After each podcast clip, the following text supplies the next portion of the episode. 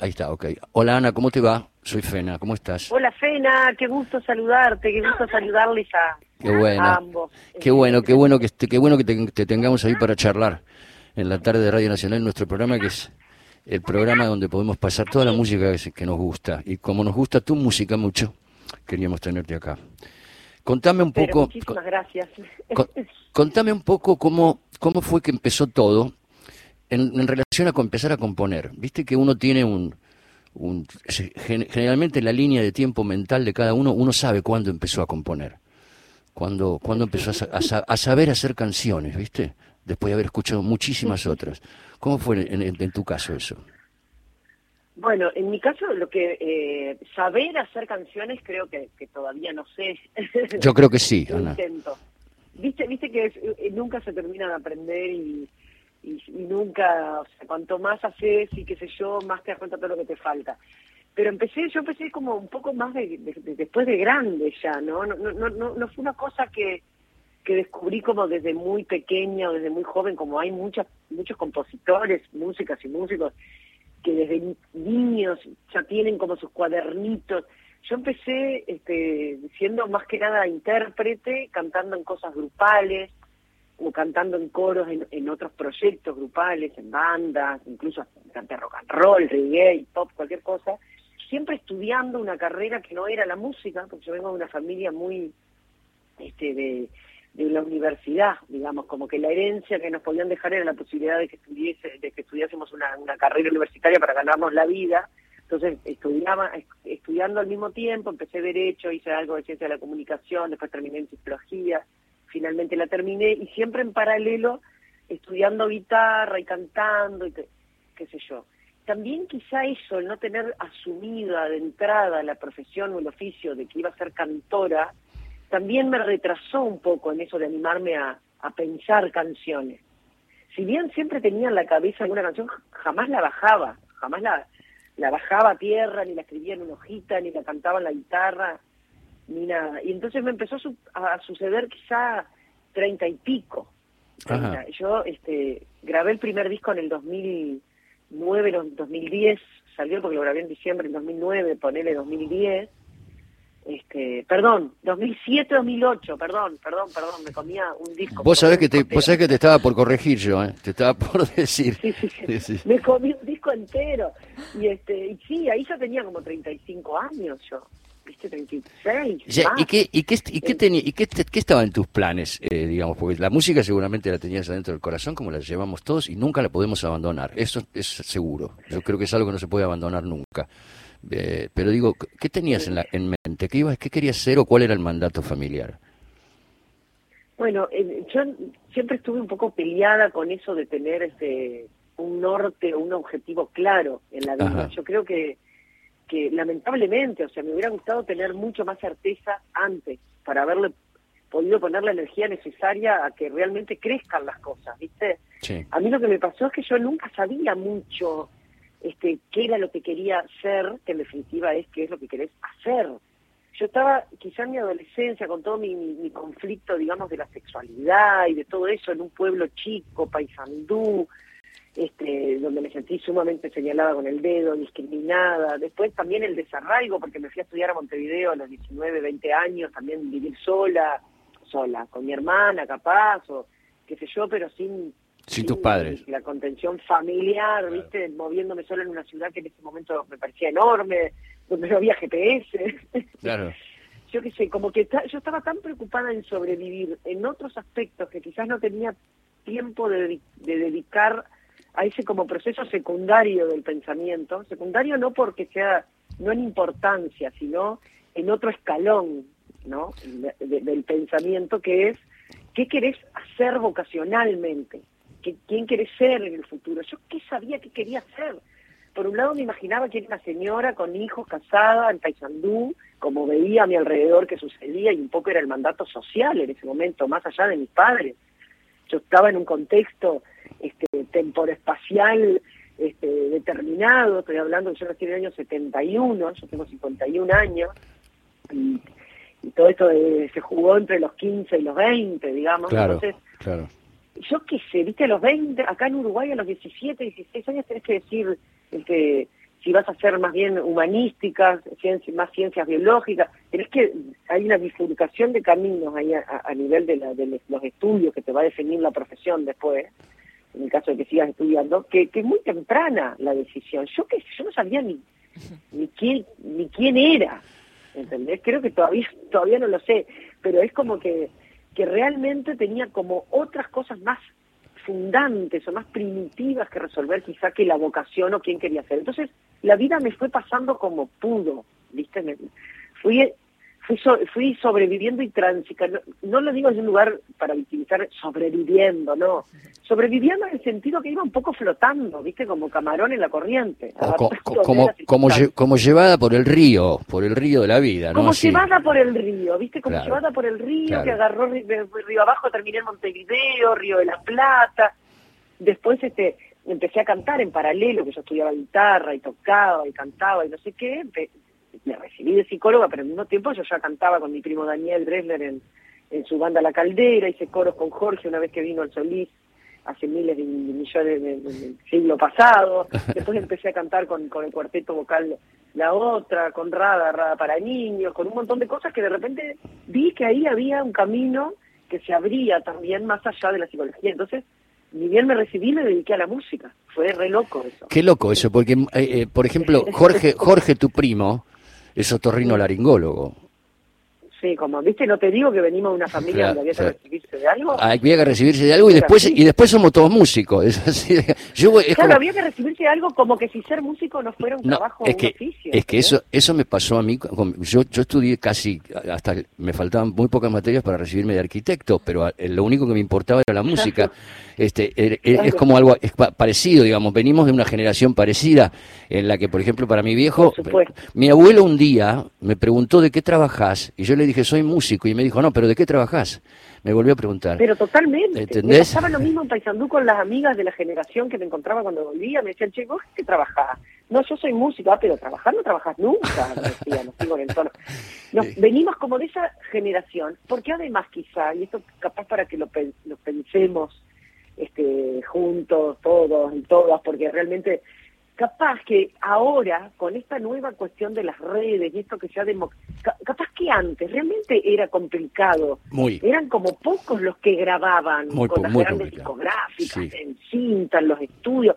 Era re difícil este, llegar a no y, no sé no sé no pienso a ver hablando hablando costaba tanto asumir como que es un, un, oficio una profesión. Hablando un poco de las redes y de toda la tecnología nueva etcétera que por suerte por un lado como vos decís nos sirve a los músicos para poder hasta grabar un disco en mi casa o vos podés grabar un disco en tu casa ahora pero por otro lado hay un fenómeno que a mí que yo lo combato mucho por lo pronto no estoy de acuerdo o no me gusta que lo hablo mucho acá en la radio, que es, eh, se, está tomando como parámetro para la obra de un artista eh, la cantidad de, visualizaciones que tiene en YouTube, por ejemplo. o sea, he escuchado he escuchado gente de la industria discográfica decir hay que llamar a este pibe porque tiene 400 millones de views. Y entonces yo le pregunto, ¿escuchaste la obra del pibe? Y por ahí te contestan, escuché un tema nada más que es el que tiene 400 millones de views, y es como si el resto no importara.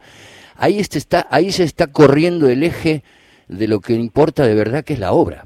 ¿Entendés? ¿Qué opinas de esto, de, ah, esta nueva...? Es, es, un tema, es un tema, Cena, que, que no sé, tenemos que sentarnos a... Eh, eh, es algo muy importante esto que estás planteando, porque realmente creo que si bien la, la industria sigue siendo la misma desde el punto de vista que busca eh, el éxito comercial, porque en definitiva de eso también viven los sellos, las editoriales, todo lo que es la industria propiamente dicha de la música. Yo creo que ha habido como una especie de, de venta como de demasiado, en no cuidar quizá en algunos aspectos, está buenísimo que tengas un montón de escuchas y también estaría buenísimo que esté bueno lo que haces. Muchas veces coincide eso y muchas veces no. Y muchas veces no. Y yo creo que ahí muchas veces no. Entonces yo creo que ahí, ahí tenemos como que ampliar un poco y mirar un poco lo que ha pasado a nivel eh, social, con la educación, con la capacidad crítica, con la capacidad de pensamiento, a qué le llamamos arte, a qué no, qué ha pasado con la filosofía. Eh, porque yo creo que, que todo es eso que también se ve reflejado en, en los movimientos políticos, en un montón de cosas, eh, en qué está pasando en el mundo. Eh, creo que, se refleja, es como una cosa como de todo, ¿no? Como de, de que ha habido, es horrible, no me gusta decir como un descenso, yo creo que no, yo creo que hay, es un cambio donde importan quizá otras cosas, gustan quizá otras cosas, los intereses de quienes escuchan pasaron a ser, eh, empiezan a ser otros, o en su mayoría se busca otra cosa. Y yo creo que siempre existe igual un núcleo de gente eh, que bueno, que le interesa mucho ver la poesía de la letra, qué es lo que te están queriendo decir, ver con la seriedad y el respeto con que se están, con, que están hechos esos arreglos, eh, quiénes tocan, qué instrumentos hay. Todavía existe una cantidad de gente que sí le interesa todo eso. Y hay, y hay un montonazo que no. no. Yo creo que eso, eso también responde a un montón de cosas que a mí me queda enorme tratar de analizarlo, pero me lo pregunto igual que tú, ¿eh? Es, me que, pregunto eh, por qué. Es que, es que se, no quiero que la música o el arte se conviertan en un fenómeno. Eso no quiero que ocurra, ¿entendés? No es un fenómeno. Lo que pasa es que los fenómenos también, eh, ha pasado muchas veces que de repente, y también eh, eh, conocidos que tienen como más acceso a, a, lo que es el metri, a la gran industria, digamos, masiva, enorme, mundial, eh, también hay fenómenos que suben porque tienen una canción o dos que están buenísimas y explota, explota, explota, y después sucede que también no hay como sostenerlo. Eh, entonces yo creo que hay muchos caminos. Uno rápido, puf, que explota y está todo bien también, y si podés sostenerlo, divino. También podés no sostenerlo, y también tenés una cosa que va como por otros carriles, este, que yo me siento un poco más ahí, por, o sea, yo estoy fuera, absolutamente fuera de concurso y de competencia de lo que tiene que ver con, con lo que se busca hoy, ser joven, este, bonita, eh, coso. Yo acabo de sacar un disco que se llama No, ¿entendés? O sea, es como decir, bueno, está, acabate tu propia tumba. ¿Qué sí, estás no. haciendo? Te, te- te quería, Este, te quería- No, yo creo que también eso, es, eh, perdón, y para cerrarlo, Sí. es como que también están esos otros caminos que cada adoquín que pones en el camino, que tiene que ver con la fidelidad de tu público, con, con lo que hay todavía para sacar de tu, de tu cabeza artística, es este fuerte, ¿viste? Es fuerte, Sí. se va construyendo así como un buen cimiento, demora más, demora más, a veces no se llega al, al concepto entendido de éxito como si fuera una explosión. Quizá hay, hay varios conceptos de, de éxito y de autopercibir el éxito. Sí, eh, hay muchas maneras de autopercibirlo y, y muchas no, hay muchas maneras también de saberse exitoso sin el for- sin el formato tradicional del éxito o sin sin la sin la forma que conocemos. Acá la tengo a la rubia Alicia Beltrami, mi querida, que te quiere hacer unas preguntas. Hola Ana, ¿cómo estás? Alicia querida, ¿cómo va? ¿Cómo le ¿Todo va? bien? Muy bien, ¿vos? Muy bien acá. Ana, Con un poco de, de sol, un poco de, de viento en Ciudad de la Costa, cerquita de la playa. qué lindo. que, feliz. Muy bien. Anita, estábamos escuchando tu último disco que es una, una belleza, una belleza total. Tiene un sonido así súper sofisticado, pero al mismo tiempo son un tipo de canciones como que fluyen, o sea, como simples, que tiene como esa, Totalmente. pareciera esa ¿no? complejidad. Eh, ¿Tenías en claro antes de, de empezar a grabar esa, esa idea o qué tenías en claro y cómo fue ese proceso de grabación? Eh, bueno, fue gracias primero por, por lo que decís del disco, que, que me parece que, que es un poco así. Son canciones que son muy sencillas, incluso muy sencillas, muy fogoneras, si querés, muy sencillas de tocar. Sí. Este, y que a su vez, con el trabajo que hizo Pedro Alemán, y que es un músico uruguayo también que vivimos acá a dos cuadras, crack, este, que viene en un mundo sonoro más de que vivió en Nueva York y no sé qué, y está como con esa, ese viaje, yo creo que es un disco de canciones sencillas, pero que suenan muy lindo por, por lo que él aportó ahí. Eso es todo de él. Y, y la búsqueda, qué sé yo, viste, yo hacía muchos años que no sacaba un disco como con canciones propias, Sí. y, y, y me costó mucho retomar el hilo de la composición y de abrir las puertitas de la emoción este, sin romperme, yo que sé, pasó un montón de tiempo entre el Soy Otra, que fue el último de canciones propias, y este, pasaron cantidad de años. En el medio, yo que sé, se me murió mi madre, a mí, después a los años fui madre, este, me separé, cambié de lugar, me mudé al campo, eh, volví para la ciudad, o sea, es como que me pasó de todo y en el medio siempre trabajando y la vorágine y coso y nació Hugo y millones de cosas y, y, y, y no me eh, eh, sosteniendo la estantería de la emoción, viste, me daba miedo abrir las puertitas de, de componer, que Sí. también, eh, viste, que al componer, viste, te buceás en emociones, Se abre un torbellino llorás, ahí, te acordás de gente, es una cosa, una moira que te agarra. Bueno, la cuestión es que, es que nada, eh, en la pandemia ese frenate, frená, para un poquito, que nos dijo a, a nuestra, al narcisismo humano de que nos creemos omnipotentes, nos pegaron dos sopapos y nos dejaron quietos. Eh, nada, eh, en ese momento fue como que yo dije, yo tengo que salir de acá con algo nuevo, porque si no siento en lo profundo de mí que no voy a salir más, a- no voy a cantar más, no, no, no tengo más ganas de seguir, de salir con las canciones viejas otra vez. Es como que fue, me di un ultimátum. Salió bien de adentro. eh, salió bien de adentro, había unas canciones ya compuestas hacía un tiempo que las terminé de, de recauchutar, nacieron otras, algunas composiciones con Pata Kramer, qué sé yo, después apareció Pedro en mi vida, este Pedro Alemani, que también coincidíamos porque vivíamos cerca, tenemos los dos gurises chicos que los dejamos en el jardín y trabajábamos en ese horario, como con la vida acompasada, ¿viste? Sí. este, de horarios y de cosas con este ser. Y, y, y yo era como que al principio estaba tan como angustiada, deprimida. Yo la pasé re mal en la pandemia, debo confesarlo. ¿Por qué? Y- ¿Por y qué? empecé como a... ¿Qué te pasó? todo, me pasó de todo. Me, quedé en el medio, en el medio del campo, que no estaba mal tampoco para, para la situación real. Este, me, estaba medio separadona, yo medio, pero viviendo juntas, com- complicado, ¿viste? a nivel Ah, este, personal, ah, ah, así. Y este y al mismo tiempo se paró el laburo, se me, cayó, se me cayó una gira por Europa que me iba el, el 17 de marzo. No, El 16 me volví en el último buquebús a Uruguay. no. Yo estaba tocando en Argentina, me iba desde allá, con todos los pasajes que había comprado yo, ¿no? Viste que- Vos sos- vos tenés- todo- tenés- desde todo punto de vista. Vos- Además cumplí 50 en plena pandemia. Sí, además la pandemia fue así de intensa, ¿Vos tenés, vos tenés Una- sos independiente o tenés compañía discográfica grande, Ana? Soy independiente. Independiente. Ah, sos independiente. Te lo- te- te- sos del- sos de, nuestro, de nuestro club. independiente.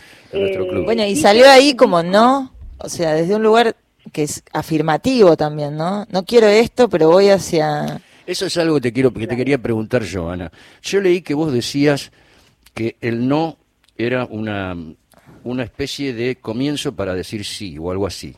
Le- leí algo así. Sí. El no, a ver acá Sí, lo tengo. El no es la base del lanzamiento para poder ser, para poder ser más libre, más auténtica y para poder decir que sí de verdad. ¿Me lo puedes explicar?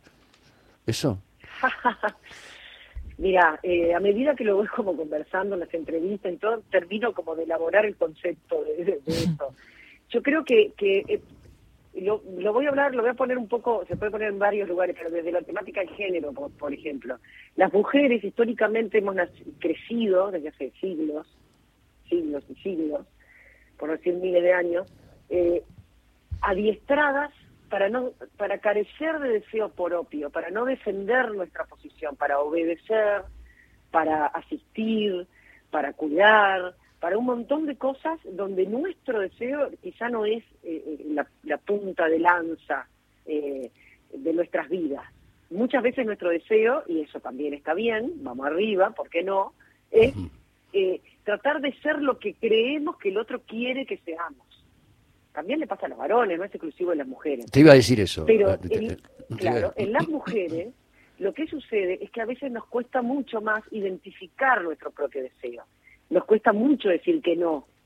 Eh, lo hablo yo como mujer, también le puede pasar a un montón de varones que, les cuesta decir que no, que por, por personalidad, o sea, decir que no en general, vamos a ponerlo más en general, no es fácil, no es fácil decir que no. Y cuando uno aprende a decir que no en una buena, sin patear los tarros y tirar los platos y revolear todo, hablando, defendiendo tu deseo, porque porque está bien, mirá, yo, esto no, muchísimas gracias, pero no, esto sí. Yo creo que ese sí que se, que se llega, que se alcanza, está, está de más, ¿viste? Está como, es, es, es Está mejor, más, está, más veces fundame- está más fundamentado, está más sólido. Ay, Eso quieres decir. más sólido, más sano. Si querés. Ok, ok. Y a mí me ha costado mucho aprender a decir que no. Y después también nada, jorobando un poco y yendo más a no, más generales. Eh, nada, hay no que están buenísimos, ¿viste? No a la no a la discriminación, no a la violencia, no a tantas cosas importantes que, Y- que atraviesan toda la, la trama social, que, que está buena la palabra no también. Sí, totalmente. Ana, y cuando abordás las canciones, porque vos eh, tenés como una mirada, está claro que tenés como una mirada sobre tu, tu, tu recorrido, ¿no? Y tu modo de hacer las canciones y, y las temáticas que abordás. De hecho, saliste con Soy Pecadora, pateando el tablero ahí, con, poniendo Sí, sí, sí. temáticas. eh, nada, que en un punto también eh, con la prensa hicieron que se abordaran determinados temas cada vez que te abordaban a vos, ¿no? Eh, y, Sí, y sí, se sí. redujera mucho a eso y a veces no entraran mucho en lo musical. Eh, pero bueno, es, es la prensa. Eh, No, pero ¿sabés qué? También hace tantos años, hace más de 12 años, 12, 12 años. Era necesario. Cuando yo puse Soy Pecadora y vi que se venía por ahí, dije, bueno, ahora tengo que asumir esto. Per- Tengo que perfecto. tomar esta bandera, este tra levantar, agarrar, levantar los trapos, ¿viste? total. Y, y ta, y fue ese momento coyuntural, ahora ya capaz que no importa eso tanto. Sí, aparte no se aborda tanto eso ahora, totalmente. No se aborda tan directamente, ta, pero ta, como- Ahora, y cu- cuando haces las canciones, eh, te- ¿hay un modo de hacer canciones tuyas o hay como una marca que pareciera que abordas? O sea, son canciones como que abordan algo, son dolorosas y al mismo tiempo esperanzadoras. Como el no y el sí. O, como abordan temas universales, totalmente. Como el no y el sí, que es el oxímoron de Ana. ¿Y tenés, tenés como identificadas marcas de tu canción? Mirá, yo qué sé, yo, que no, yo me Es una- mucho es mirarme... muy difícil contestar esa pregunta, Rubén. No, no, porque... Para un músico es muy difícil. Pero a ver qué dice ella. es re difícil. Estoy con Fena, es re difícil. Muy difícil, claro. No es muy difícil. Pero yo creo que, que, que quizá, eh, es- eh, aparte es como reagradable, si mis canciones tienen marca No. propia, denominación, de- no sé, es como quizá, lo que sí creo es que es importante identificar una emoción de qué estás hablando. Eh, a veces sabes de qué estás hablando, a veces son como varias cosas juntas, tipo como una sensación onírica, ¿viste? Sí. como en el sueño que se te mezcla todo y no tenés claro, empezás hablando de fulanita y terminás hablando de menganito. Totalmente. Es como que Claro. no, no hay, a veces sí, pero a veces la gran mayoría no. No, Ahí yo creo que cuando hablas como de emociones o de sentimientos, eh, no tan concretos o direccionados a, te estoy hablando a vos, Susana, que Sí, tenés claro. ojos verdes y el cabello marrón y no sé qué, que también hay canciones que están de más, a veces pasa que, claro, como es medio ahí, medio que no sé, el objeto está medio en el aire, genera como una cosa capaz más fácil que, de que otras personas se identifiquen, porque cada uno le pone su objeto Claro. este, ahí. Claro, claro. Totalmente. Bueno, Anita, eh, nos vamos a ir a las noticias escuchando una canción tuya. Gracias por esta charla. Eh, nos encanta tenerte, eh, haberte tenido en la lista de grandes artistas que tuvimos la suerte de, con, lo- con los que tuvimos la suerte de poder charlar. Así que, eh, Bueno, para mí es un honor, muchísimas gracias y qué lindo conocernos así. Y gracias por esta charla que me han hecho pensar un montón. a mí también. ojalá, nada, nos crucemos por ahí y Dale. sigamos charlando. Ojalá nos, los o- ojalá nos crucemos por ahí y algún día arriba del escenario. Dale. Ah, ni te, ni te digo, mira, bueno, ya Te- que quedamos así. Un Dale. beso enorme, muchísimas gracias. Te mando un beso muy grande. Gracias. Abrazo, Ana. Beso. Chao, Ahí, estuvimos charlando con Anita Prada, una gran, gran, gran cantautora eh, uruguaya. Pero yo diría del Río de la Plata. Vámonos a escuchar una canción de ella. Vamos. ¿Cuál, cuál escuchamos, Rubén? No hay verdades, con Natalia Oreiro. Venga. No hay verdad.